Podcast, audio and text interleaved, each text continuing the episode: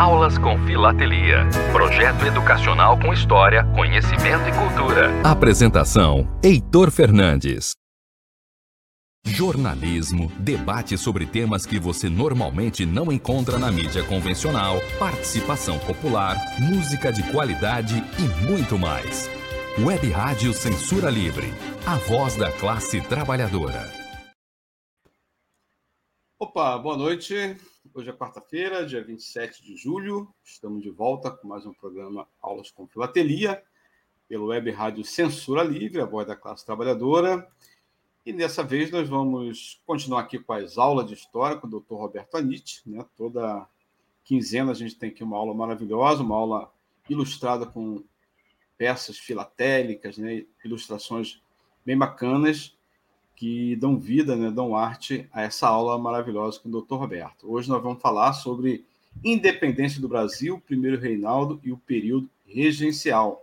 São três temas bastante instigantes, né? Dr. Roberto com certeza vai trazer novidades aqui para gente. Doutor Roberto, muito boa noite, boa noite, Dirley. A palavra é sua, doutor Roberto. Boa noite, Heitor, boa noite, Dirley, boa noite a todos aqui que estão nos ouvindo. A gente agradece aí por esse tempo. Nós vamos para algumas pílulas de história do Brasil. Hoje nós vamos conversar bastante sobre a independência do Brasil, o primeiro reinado e o, a sequência, vamos dizer assim. Lembrando, a aula de hoje é uma extensão da aula passada. Vamos falar aula não da pílula. A, a independência do Brasil, ela na realidade, ela começou com Dom João VI.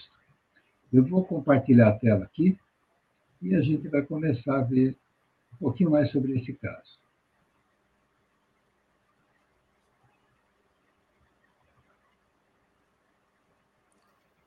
Só lembrando também aos ouvintes internautas, doutor Roberto, que o programa pode ser assistido no Facebook, no YouTube e também em outros canais da Web Rádio Censura Livre. Né? Então, os ouvintes internautas podem compartilhar, comentar, né? dar um like aí nos nossos canais, serão sempre muito bem-vindos. E também se inscrever no nosso canal no YouTube e acionar lá o sininho, né? Para ser informado de toda a programação do Web Rádio Censura Livre. Mas voltando, doutor Roberto. Palavra é sua. Então, tá aqui, tá... Vocês estão vendo a tela? Tá sim. Tá, né? Então, hoje falaremos aí da independência, do primeiro reinado e do período regencial. Tá? E a gente tinha comentado já que a nossa independência ela já era planejada, uh, mesmo que silenciosamente, por Dom João VI. Dom João VI ficou no Brasil de 1808 a 1821 com toda a corte e um detalhe interessante é que ele, chama a missão francesa para o Brasil. Em 1820, ele encomendou para o Debré uma bandeira do Império do Brasil. Veja que coisa interessante. Bom, nós temos aí uma série de episódios em que Dom, o, o Dom João VI ele é obrigado a voltar para Portugal. Né? Então, vejam só, em 1820, lá em Portugal, nós tivemos a Revolução Liberal, ou Revolução do Porto. Isso lá em Portugal. O que, que essa Revolução do Porto era? Qual a influência dela? Como é que ela conseguiu tirar Dom João VI aqui do Brasil? Veja, Dom João VI ele veio para o Brasil em 1808, encontrou uma colônia que era um fundo de quintal, e ele torna o Rio de Janeiro uma metrópole ele torna o país, ele moderniza o país a, a nível, ele tenta fazer o país virar um nível Europa. Tá? E ele vem para o Brasil fugindo, escapando, vamos dizer assim, a melhor frase, do governo de Napoleão. Portugal era muito ligado com a Inglaterra, e a Inglaterra, inclusive, fez a escolta da esquadra que trouxe Dom João VI para o Brasil. E interessante, uh, Portugal ele passa a ser teoricamente governado pela Inglaterra nesse período. Até que surge a Revolução do Porto, em 1820, em Portugal. Ela começa na cidade do Porto. Ela é uma rebelião é, militar. Ela exige a volta de Dom João VI a Portugal. Ela fala em fazer uma constituição, mudar a Constituição portuguesa, não era fazer, era mudar a Constituição, é, encerrar o absolutismo. Tá? O governo, o reinado da, de Dom João era um governo absolutista. O rei era um descendente quase que direto de Deus. Né? E mais ainda, é, o interesse econômico. Quando o Brasil deixa de ser colônia de Portugal, quando Dom João VI é, abre, faz a abertura dos portos às nações amigas, os comerciantes portugueses eles perdem terreno. O Brasil sempre foi um exportador de matéria-prima e um importador de produtos manufaturados. Então, tudo que se consumia aqui no Brasil tinha que ser importado da metrópole. Nenhum, nenhum país poderia negociar diretamente com o Brasil, tinha que negociar com Portugal. Então, o que, que essa Revolução do Porto também exigia? É, exigia que a independência do Brasil, a independência, não me perdoem, uh, o Reino Unido de Brasil e Algarves fosse cancelado. Uh, a gente fala em Reino de Portugal e Algarves. O que era Algarves? Algarves é a região sul de Portugal, é a que está encostando lá no norte da África. E essa região aí tem uma história que vem lá desde o século nada, desde os visigodos e daí para diante. Ela foi anexada a Portugal, por isso Portugal e Algarves. Então, é, um outro detalhe, a França havia perdido a guerra, Napoleão havia perdido a guerra na Batalha de Waterloo. Só que Portugal não podia falar no Congresso de Viena. Cadê o seu rei, meu amigo? meu rei está na colônia, mas lá não é colônia. Aliás, era colônia. Nesse momento que eh, do, Dom João VI, Portugal não podia ter voz no, no Congresso de, Viena, foi quando Dom João VI converte o Brasil em Reino Unido de Portugal e Algarves. Então, tudo isso acaba complicando bastante a vida de Dom João VI. Ele estava quase que no nível de uma deposição. Então, ele volta a Portugal, mas existe uma, uma pressão.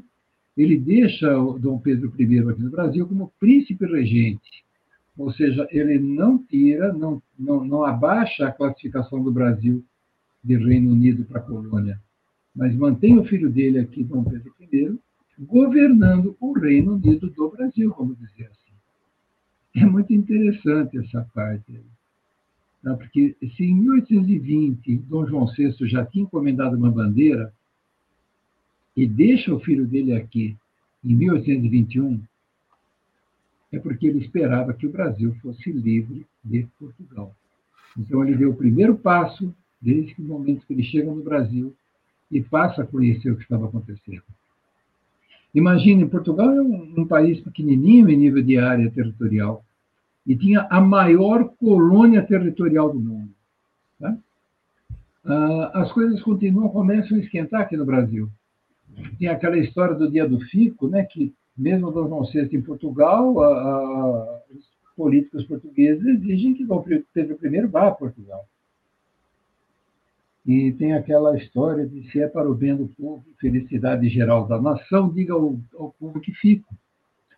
É, em seguida, antes da, da, da, proclamação da independência, nós temos um movimento armado contra o governo de, do, do, general Luiz do Rego Barreto, lá em Pernambuco. Veja, esse movimento, eles depuseram o, o general Luiz do Rego, formaram uma junta chamada Junta de Goiânia, não é Goiânia. Goiânia é uma cidade em Goiás, é Goiânia, lá em Pernambuco. Expulsaram os exércitos portugueses. Esse general Luiz do Rego foi aquele carrasco que, na insurreição pernambucana, mandou matar e esquartejar 14 dos insurgentes.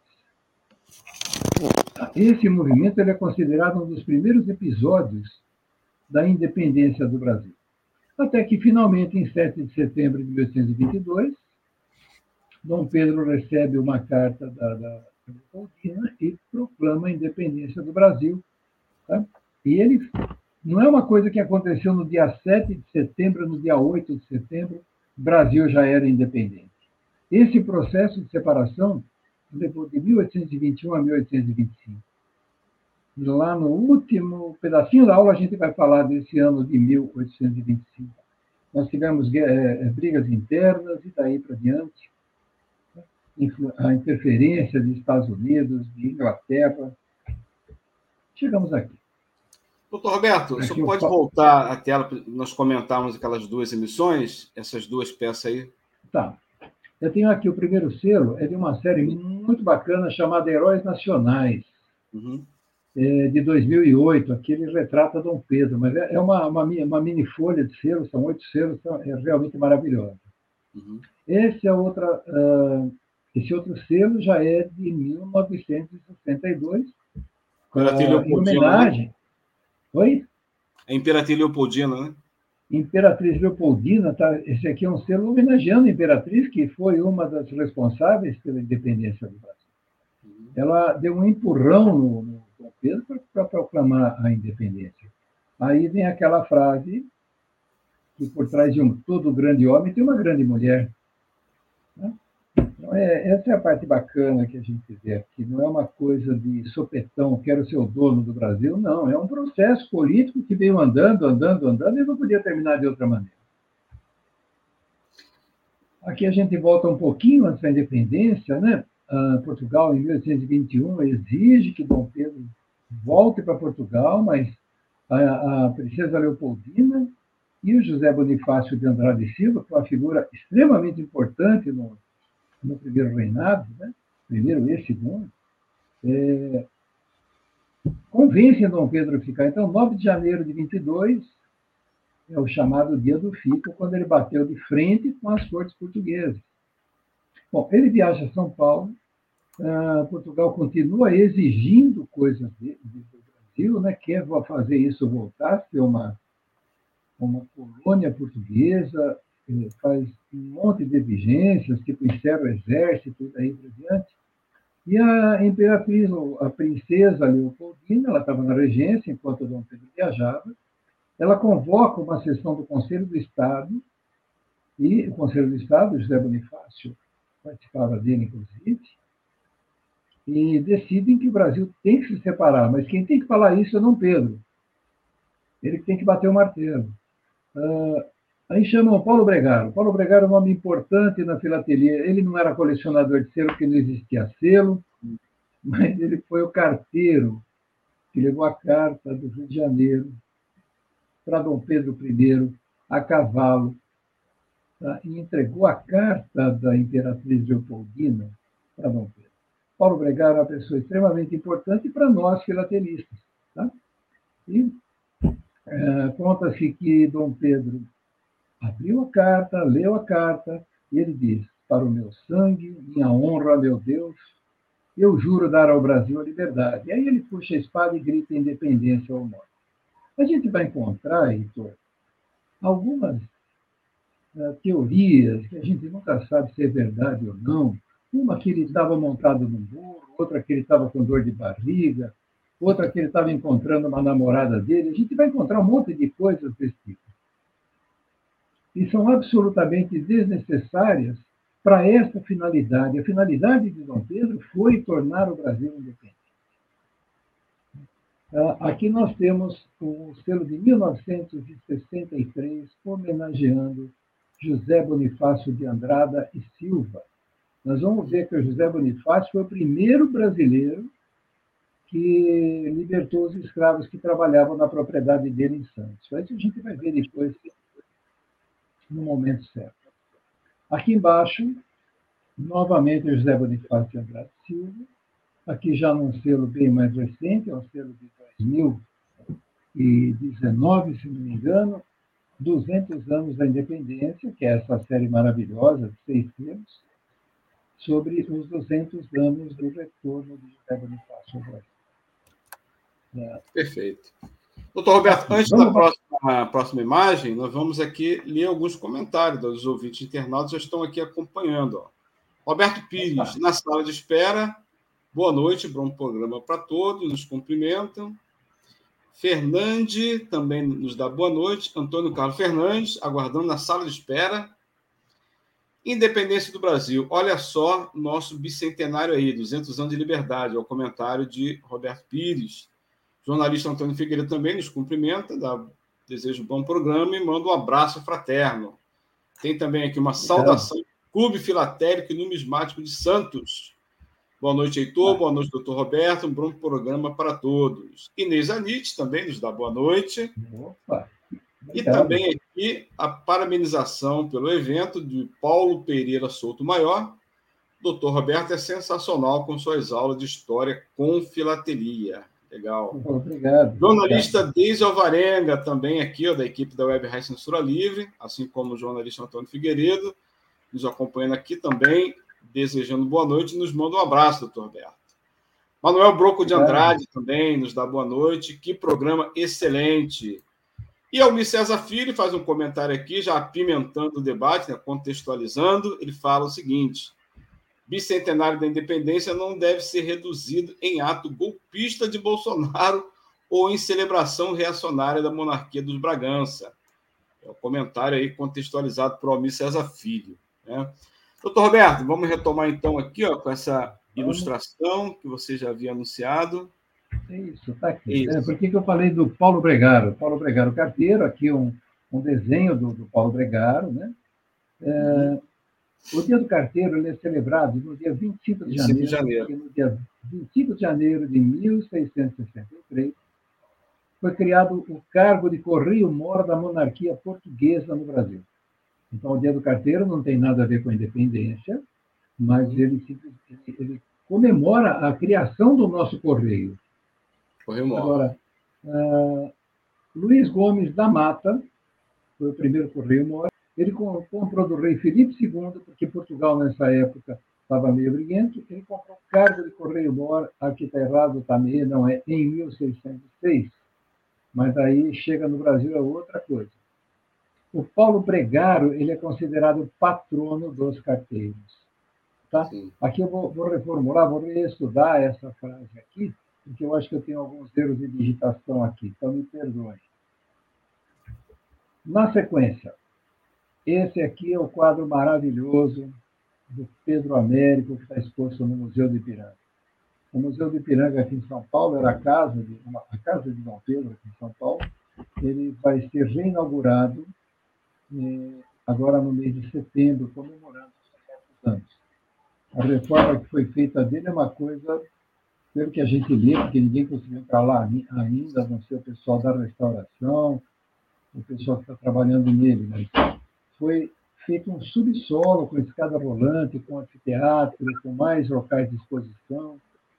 É, e esse quadro ele é maior que uma parede, ele tem, se não me engano, 5 metros de altura por 8 de comprimento, uma coisa assim, uma coisa gigantesca. Então, para quem nos assiste, se vierem a São Paulo depois da reinauguração, não deixem de visitar o Museu de Viagem. A gente está acostumado a ver uh, essa pintura em cero, em retrato, em livro, mas nada como vê-la ao vivo. Tá? Uhum.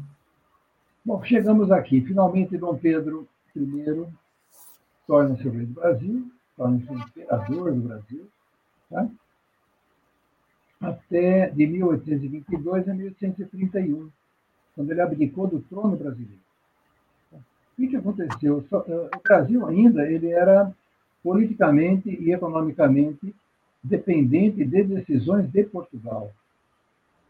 E Dom Pedro I assume, então, como, como imperador aqui no Brasil, e aqui vira uma, uma, uma verdadeira bagunça. Nós temos uma crise econômica grave, a gente tem que lembrar que o açúcar da América Central competia com o açúcar feito no Brasil. As nações demoraram para aceitar o Brasil como um país independente, não basta falar, olha, aqui é o Brasil é independente, não. As nações do mundo têm que aceitar os países independentes. A gente vê esses países separatistas na Europa que até agora eles não são aceitos por ninguém. Então, ninguém exporta, ninguém compra, ninguém visita países que politicamente não são aceitos. Na época, lógico, não existia um organismo maior, cada país era uma negociação à parte. Bom, existe ainda uma resistência portuguesa muito grande aqui no, dentro do Brasil. Então, veja, províncias do Maranhão, Bahia, Pará, Piauí, tropas do Rio de Janeiro, tropas em outras cidades. E o Brasil, o que nós temos aqui, o próprio exército brasileiro era um exército português.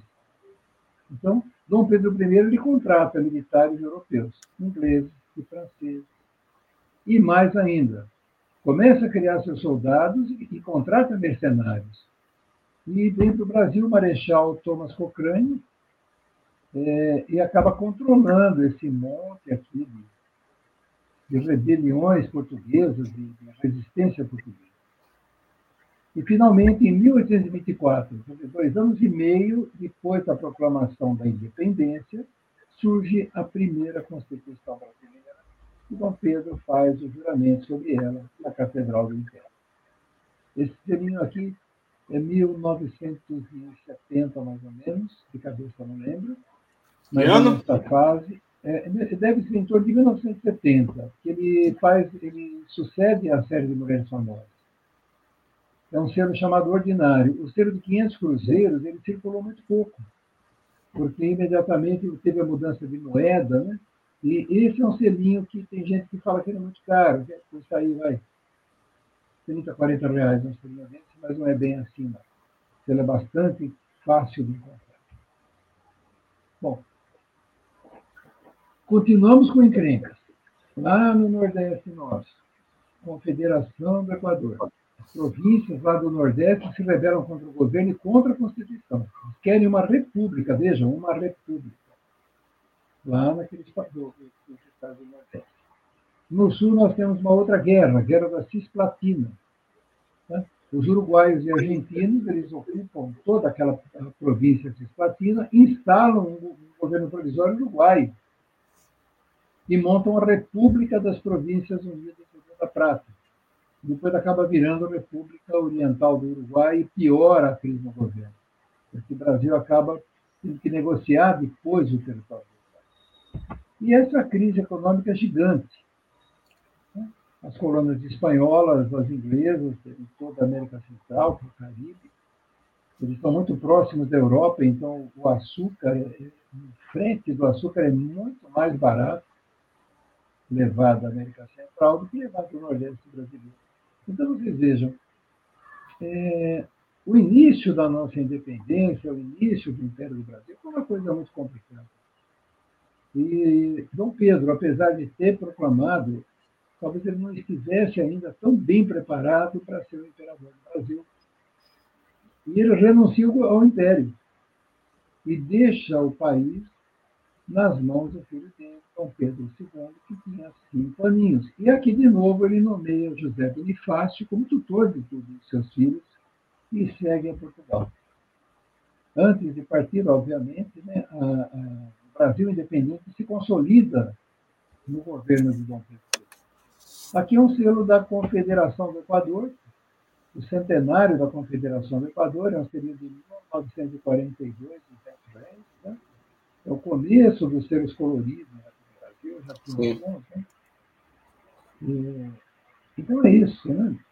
Você vê que Dom Pedro, com tudo isso aqui, a gente fez o resumo do resumo, a gente viu que não foi fácil para Dom Pedro tocar o Brasil no começo. Uhum. E aí sim começam as regências no Brasil. As regências ficaram durante 10 anos no Brasil, desde a abdicação de Dom Pedro I até que se declara a maioridade de Dom Pedro II em 1840. Nós tivemos quatro regências, eh, todas elas bastante complicadas. Nós tivemos uma série de rebeliões nesse período. A gente teve a cabanagem no Grão-Pará, que é o estado do Pará, a balaiada no Maranhão, Sabinada na Bahia, que é a Guerra dos Sabinos, a Guerra dos Farrapos no Rio Grande do Sul. Ah, todas elas tinham uma tendência a brigar por uma república incipiente, havia já esse pensamento de república. Mas a grande parte dessas rebeliões tinham uh, interesse econômico. Então, nós temos aqui, a primeira era a regência provisória, a segunda chamava-se trina permanente, porque eram três, dois deputados e um senador, e depois a regência única do padre Diogo Antônio Feijó, do Partido Moderado, até 1937. É, são os conflitos mais graves que o país já teve, cabanagem e farroupilha. A Revolução Farroupilha foi uma encrenca muito grande. É, isso tomaria de nós, vamos dizer, uma aula explicando. É dar boa aula sobre cada uma dessas rebeliões, né? Não, cabe muito. Agora, a farroupilha, a farroupilha é. chama muito a atenção o Rio Grande do Sul até hoje tem marcado na pele deles a Revolução, a, a, a Revolução. Ela foi muito por conta do comércio da carne seca entre Brasil e Uruguai. É, é uma coisa interessante, só de curiosidade, o governo ele simplesmente é, ia nas casas das pessoas, falava, você tem filho com 18, 20 anos, ele vai servir nessa revolução. Mas existia uma alternativa, você dava um escravo para trabalhar, para ir para a guerra, em vez de mandar o seu filho. E existia uma promessa de que esses é, escravos seriam libertos ao fim da, da, da, dos Farroupilhas. Bom, no meio dessa história se cria um batalhão, tá? são os lanceiros negros, existe um filme brasileiro mostrando isso aí. Eles eram tidos como o batalhão mais valente de toda a Revolução Farroupilha. E quando o governo brasileiro assina um tratado de paz, assim, depois de um monte de gente que morreu, ele assina um tratado de paz de uma boa baseado na exportação do charque. Aí existem duas lendas. A primeira lenda que eles foram desarmados durante a noite e foram mortos pelas tropas do governo, porque o governo tinha medo que os lanceiros negros tomassem o Rio Grande do Sul. A outra lenda diz que o, o, o Caxias quase que, que ataca o imperador, a, o, imperador, o pessoal da regência, né? Ah, porque ele não admitia que isso acontecesse. Ele tinha é, prometido uma patente e um salário para os escravos, que a não tinha acabado dando nada. A, Revolução Farroupilha realmente é uma coisa para se estudar de verdade no Brasil, para entender como é que a formação do nosso povo ela foi mediada por preconceitos, por discursos de ódio que não levam a nada, é, por fake news desde aquela época, então, é, vale a pena se estudar. Eu, quando estive em Porto Alegre, há 10 anos atrás, eu fui procurar alguma coisa sobre a Revolução Farroupilha e eu não consegui chegar em uma biblioteca. Eu em algumas livrarias elas não tinham nada, mas todos eles falam da Revolução Farroupilha com orgulho. O gaúcho nosso é um, cidadão extremamente valente nessa parte do patriotismo. Tirinhos. Padre Diogo Antônio Feijó, tá? Isso em torno de 1958. Eu não fiz a anotação hoje de cada cero de cada ano. Uhum. Então, o Feijó foi uma pessoa muito importante durante o primeiro reinado, durante a regência, durante o segundo reinado. Novamente aqui, o José Bonifácio Bicentenário, o nascimento dele, esse aqui é o selinho de 1963. Então, é uma época que o Brasil homenageava os seus patriotas né? homenageava a própria. Sim. Roberto, já tem mais um comentário aqui, ó, do, do Luiz Júnior, que é o Luiz Amaral, né? Ele fala ah, dupla dinâmica. Mestre Roberto Anishi e Genial Heitor Fernandes, nem tanto. É, as pílulas de história são um remédio que se pode usar sem moderação. Abraço de Divinópolis, Minas Gerais, ó, aos amigos. Valeu, Luiz Amaral também, todo mundo aí de Divinópolis. Obrigado pela audiência. Chegamos à última regência de Pedro de Araújo Lima. O Pedro ele conseguiu fazer alguma coisa a mais, ele fundou o Instituto Histórico e Geográfico, reformou a Escola Militar, conseguiu resolver a cabanagem, conseguiu resolver a farroupilha e a sabinade abalaiada. Você vê que a, a regência anterior do padre Diogo Feijó, a, deixou, continuou jogando, rolando o problema para frente, mudou o problema de data. E o Pedro de Araújo Lima encerra com todas elas, foi aqui que surgiu a grande briga. É, também é contado em livros crônicas, que Duque de Caxias ficou muito irritado com ele, porque mandou matar o pessoal da, dos lanceiros negros. Né? Então, é uma das lendas que a gente tem. Aí, é, é, aí começa a ter a briga interna tá? aquelas disputas políticas. Cada um quer ser mais bonito que o outro. E surge o tal do golpe da maioridade. O Senado acaba sendo pressionado e declara a maioridade de Dom Pedro II em julho de 1940. Ele tinha apenas 15 anos. Uma grande diferença nesse momento se compararmos Dom Pedro II com Dom Pedro I, é que Dom Pedro II ficou durante todo esse período, durante 10 anos, com José Bonifácio como tutor dele. E o José Bonifácio era uma pessoa extremamente inteligente. Então, Dom Pedro II, com 15 anos, ele, estava muito mais preparado para governar o país do que o Dom Pedro I. E não, tinha, não teria que lidar com a história da independência. O Brasil já estava independente. Então, em 1825, o Brasil se torna 100% independente e reconhecido pelos outros países do mundo. Então, Dom Pedro II, o que ele faz é botar tudo em banho, em banho morno e ele vai resolvendo esse país, e o país tem um período muito bom desse do governo do imperador Pedro II. Ah, volta. Aqui é o selinho dos 50 anos de aniversário do Instituto Geográfico e Histórico da Bahia. Bahia. Olha, 1944, tá? Então, nós temos aí um selo só, né? não se fala muito de regência. A filateria não tem muita coisa. Nós vimos aqui o selo, são vários selos do José Bonifácio, tem um selo do, do Padre Feijó, um da Confederação do Equador e o resto do Dom Pedro. Né? O José Bonifácio aqui eu repeti o selo, né? só para ilustrar. Agora nós vamos ao finalmente a nossa verdadeira independência, como é que ela surge? Podemos fazer um intervalozinho, doutor Roberto, antes de entrar nisso? Pode fazer, porque aí, aí tem, tem conversa depois. Eu pode fazer. Isso, vamos fazer um intervalo da, da web rádio, né? É, fechamos aqui a primeira parte do, do programa com essa ilustração dos 50 anos do Instituto Histórico Geográfico da Bahia. Estou dando uma enrolada aqui para o Dirley Santo preparar aí na agulha o nosso o nosso intervalo da Web Rádio Censura Livre. Dirley, já podemos colocar?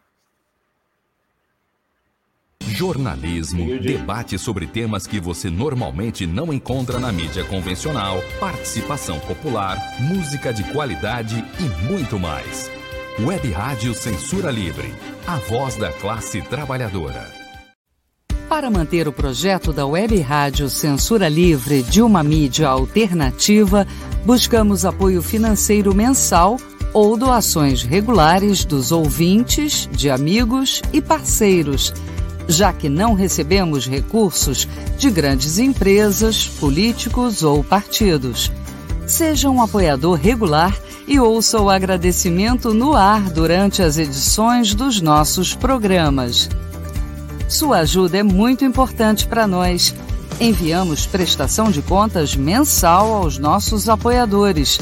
Temos uma vaquinha virtual permanente. Anote o endereço virtual apoia.se barra CL Web Rádio. apoia.se barra CL Web Rádio. Saiba mais sobre a emissora no WhatsApp 21 96553 8908 Web Rádio Censura Livre, a voz da classe trabalhadora.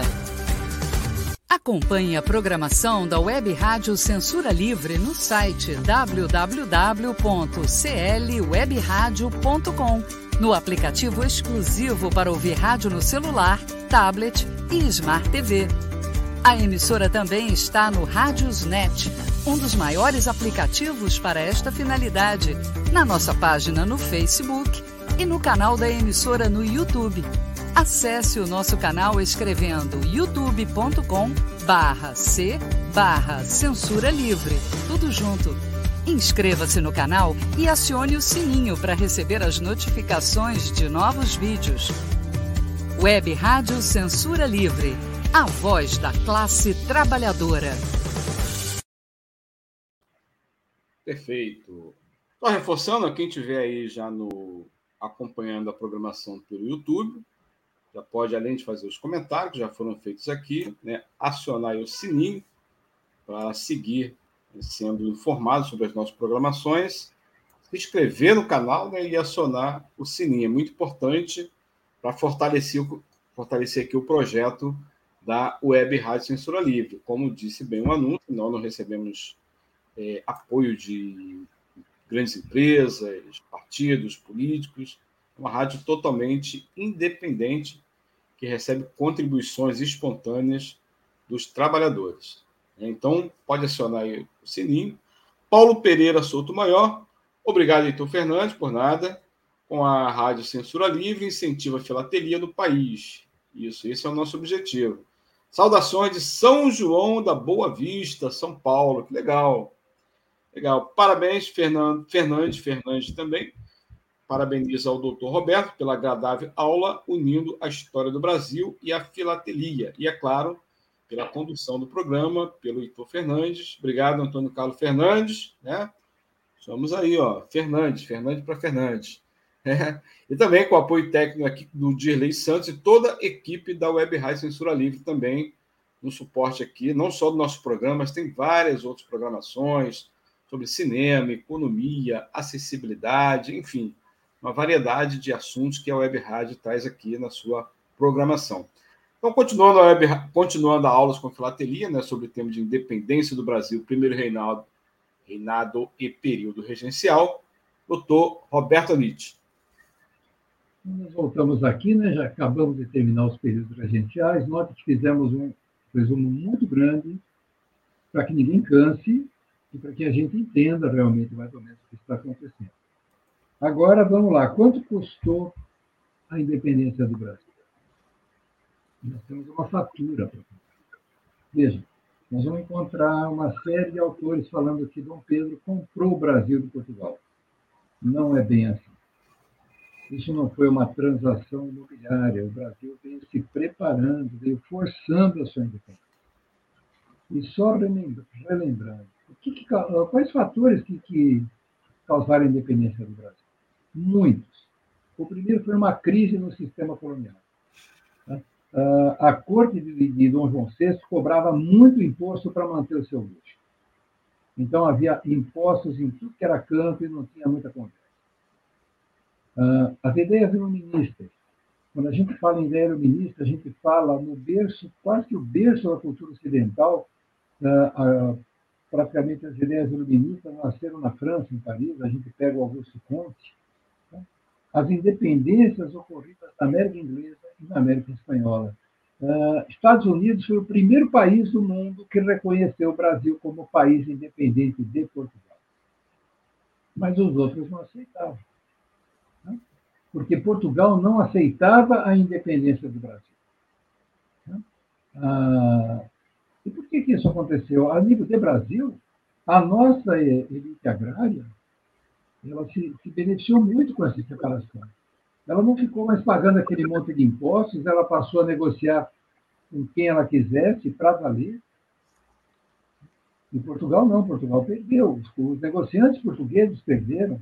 O Estado português perdeu financeiramente. Portugal devia os tubos de dinheiro para a Inglaterra. E o Brasil não conseguia ser reconhecido em lugar nenhum. Então, vejam, em agosto de 1825, Portugal e Brasil assinaram um tratado de paz e amizade.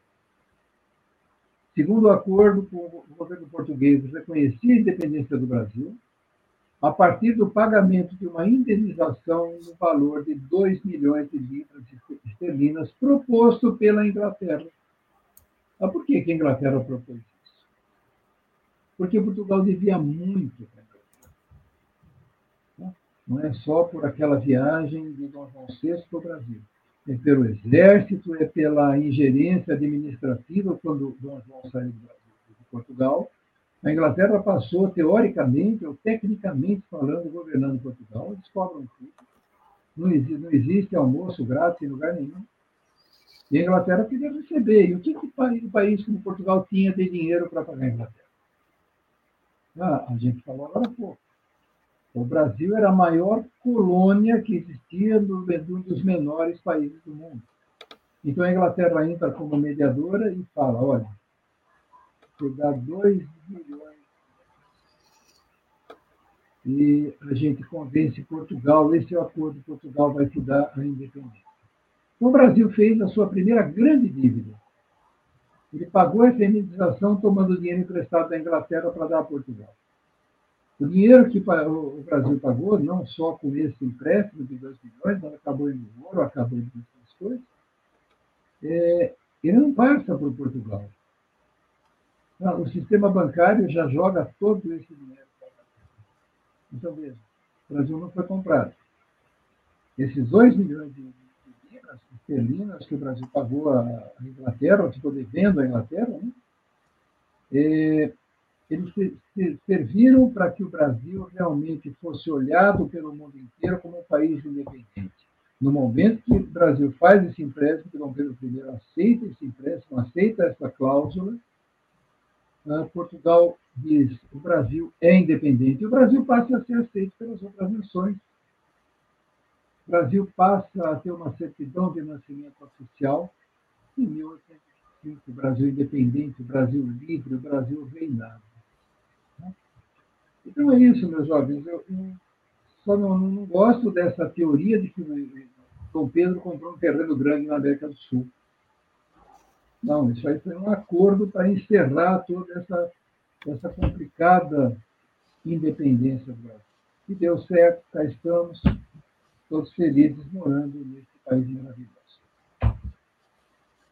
Na próxima pílula de História do Brasil, vamos falar um pouquinho sobre as guerras da regência e sobre o segundo reinado. Tá? Perfeito. É isso aí. Então, uh, Heitor, a gente precisa parar o compartilhamento. Perfeito. Paramos? Paramos. Eu estava até esperando volta aqui, aqui. Um, comentário aqui do Almir César Filho, que é nosso é, parceiro aqui também no Web Rádio, ele tem um programa chamado Economia Fácil, né? Almir, manda a sua opinião aí, ó. O Brasil, daqui a duas semanas, já está marcado aí pelo 200 anos da independência, né? É a, a várias linhas de pensamento fala que a gente ainda não é totalmente independente, não, né? Do ponto de vista econômico. Você lembra quando, você, você lembra quando eu falei na, na outra conversa sim, nossa sim. que o Brasil não estava preparado para ser uma república? Bom, o Brasil sim. também não estava preparado para ser um império. Com certeza. Ó, Até o, hoje nós não temos isso. É, o Almir pergunta: fale um pouco do lançamento de selos para o bicentenário. Almir, o calendário filatélico está bastante atrasado. Né? Nós estamos aguardando também. Doutor Roberto, tem notícias do lançamento aí do Olha, selo para o bicentenário? Funciona assim. Uh, primeiro vamos falar de moeda. O Banco Central lançou duas moedas, uma de cuproníquel e uma de prata, que ninguém consegue comprar. O site da Casa da Moeda, que é o site de vendas é o clubedamedalha.com.br, ninguém entra, ninguém consegue nada. Ele lança, sai no jornal, sai em tudo que é mídia, mas você não consegue comprar essas moedas. A nível de selos, o Brasil começou a emitir os selos há, há cerca de quatro, cinco anos. Deixa eu achar aqui no meu computador, eu vou compartilhar, tá? Uhum. Ele foi lançando um selo por ano da nossa independência e lançou uns selos horrorosos aí agora. Tem gente que gosta, mas não é melhor, na minha opinião, não foi a melhor coisa que fizeram. Ó, me fala aqui, ó, o Banco Central já divulgou o lançamento das moedas comemorativas. Então, moedas, são essas sim. moedas que não são baratas, tá? Sim. A moeda de cuproníquel está em torno de 40 reais, uma moeda de dois cruzeiros, ou seja, moedas que não vão entrar em circulação. A outra moeda é uma moeda é, de prata, também de dois reais, e ela vai custar em torno de 400 e poucos reais e ninguém consegue comprar, nem os comerciantes. Eles vão liberar duas moedas por CPF, mas o site está fora do ar. Sim. Eu vou compartilhar a tela aqui. Deixa eu ver aqui. Tá. É, eu vou compartilhar a tela. E vou mostrar os selos que já foram lançados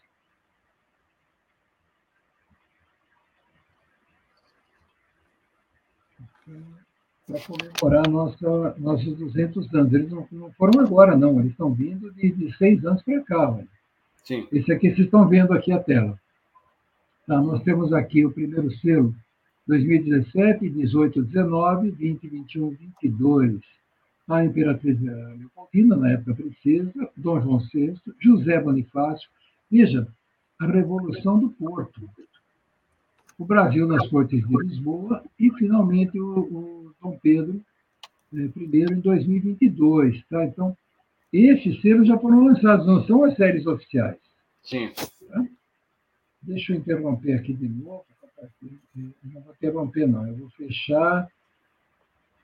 Deixa eu ver se eu tenho os editais aqui. do, dos selos novos, né? nós temos aqui uma série de selos novos. Eu estou juntando material para soltar. Uhum. Aqui, esse é um selo. Ele fala movimentos populares, mas, meu Deus, quem está vendo alguma coisa nesse selo? Eu sou um crítico. Esse tá? selo ele tem um título bacana, mas ele, ele é, como costumo falar, ele é desprovido de beleza, né? Sim, o selo é feio demais, cara. Ele podia ser um selo maravilhoso com esse tema. Podia, é. Os movimentos populares, populares impulsionaram a nossa independência. Como fosse abordado aqui no Bicentenário. É. Um selo horroroso. O selo é feio. O, o, o motivo é bom. O motivo dá para fazer selos maravilhosos. São os movimentos populares que impulsionaram e tornaram essa nação grande como ela é hoje. Uhum. Tem um outro selo aqui, deixa eu ver se eu acho aqui, que eu estou com uma pasta gigante. Todo respeito ao design que fizeram o selo, mas ele está desprovido de beleza, assim, está muito ruim. Total. é, eu não estou com outro, o edital do outro selo não está aqui ainda, mas é um selo de um centavo. Coloquei esse aqui, que é o. Ele imagina, o que você faz com o selo de um centavo? Ah, o selo de um centavo é o selo é, de carta social. É. Mas ele não saiu como carta social. Uhum. Ah, então, isso aqui eu vou ficar devendo. Eu estou sem a imagem dele na minha pasta da independência. Tá? Pronto, semana que vem nós retomamos. Só para esclarecer, é. Almir demais ouvintes, né? A programação filatélica, por exemplo, quem, quem quiser contribuir com opiniões, né, sugestões de temas de emissões, podem fazer através do site dos Correios. Tem um espaço lá onde você faz uma sugestão. Por exemplo, esse ano 2022 você vai sugerir para o ano 2024. Não é nem mais para o ano seguinte. Algum tempo atrás era para o ano seguinte, né? Agora não. Agora é para 2024 se tiver uma data comemorativa de 2024, você pode sugerir que haja emissões filatéricas. Né? Tem uma comissão composta por Ministério do, da Comunicação, pelos Correios, pelas entidades, algumas entidades filatélicas também compõem essa comissão, que, diante de uma série, né, um conjunto de, de sugestões, são definidos um número exato, não tão exato assim, de temas a serem é, emitidos. Né? Em resumo, é assim que funciona, né? mas na próxima aula a gente pode trazer aqui a, a emissão prevista para o ano seguinte, né? o, ano, o ano de 2023, e ainda aquelas que vão ser emitidas ainda esse ano, até dezembro de 2022. E até setembro todo mundo pode contribuir com sugestões para as emissões de 2024. Né? Doutor Roberto, muito obrigado pela sua gentileza aqui de nos trazer é, essa maravilhosa pílula de história né, com as emissões. Na semana é, vindoura, né, na outra, aliás, daqui a 15 dias, você vai falar sobre dois temas. Pode repetir quais são, por favor? Então, no próximo são, a, a, deixa eu abrir aqui novamente, as guerras da regência, que a gente deu uma pincelada muito alta por, Sim. por elas, né? E o segundo reinado, a gente começa já com o segundo reinado, com Dom Pedro II já governando esse país. Tá? Dom Pedro II ele, ele tem uma, uma, coisa muito interessante a nível de imprensa. Dom Pedro II era contra a censura. Ele falava que as pessoas tinham direito, tinham que ter o direito de falar. Então, tinha jornais assim que ridicularizavam Dom Pedro II e, e, e alguns diplomatas de outros países perguntavam, mas eh, como é que Vossa Excelência permite que esse jornal exista? Eu falo, porque eles têm direito à opinião. Sim. Achei é uma coisa muito bacana. Pedro II foi uma pessoa sui generis, vamos falar assim. Né? Uma pessoa até injustiçada depois da República. Né? Mas é isso, a gente vai conversar bastante ainda sobre isso. A aula de hoje foi realmente um pouco pesada, eu reconheço, foi muito, eu tive que condensar muito senão a gente iria nos estender aí até é. o ano que vem. E a Com ideia certeza. não é essa. Tá? Ah, é de... compõe aqui o programa, doutor Roberto, falando o seguinte: ó, as emissões do bicentenário da chegada da família real foram bem mais bonitas, sem sombra de dúvida. Sim. Foram de fato bem mais bonitas. Aqueles seis selos uh, que, que, começaram a sair em 2017 foram realmente selos muito bonitos, muito, muito. representativos, Sem trazendo dúvida. uma mensagem. Agora, Isso. esse selinho feio aí, sinto muito. O direito que eu tenho de achar que você é muito feio. Claro. obrigado, doutor Roberto. Obrigado a todos os ouvintes, todo Obrigado canal. a todos. Tá? Até a próxima. Ó, compartilhe aí nas suas redes sociais esse programa, além de outros, e também assista aí o canal né, do site do doutor Roberto, né? www.robertanite.com.br. É isso, doutor Roberto? Isso mesmo. Tá? Eu vou colocar na sexta-feira, está colocado o link para assistir novamente e está colocado o PowerPoint da aula de hoje. Bacana. Ele vai sair em PDF. Legal? Obrigado, doutor Roberto. Boa semana a, a todos aí. Obrigado. Até a próxima. Valeu. Tchau, tchau. Aulas com Filatelia. Projeto educacional com história, conhecimento e cultura. Apresentação: Heitor Fernandes.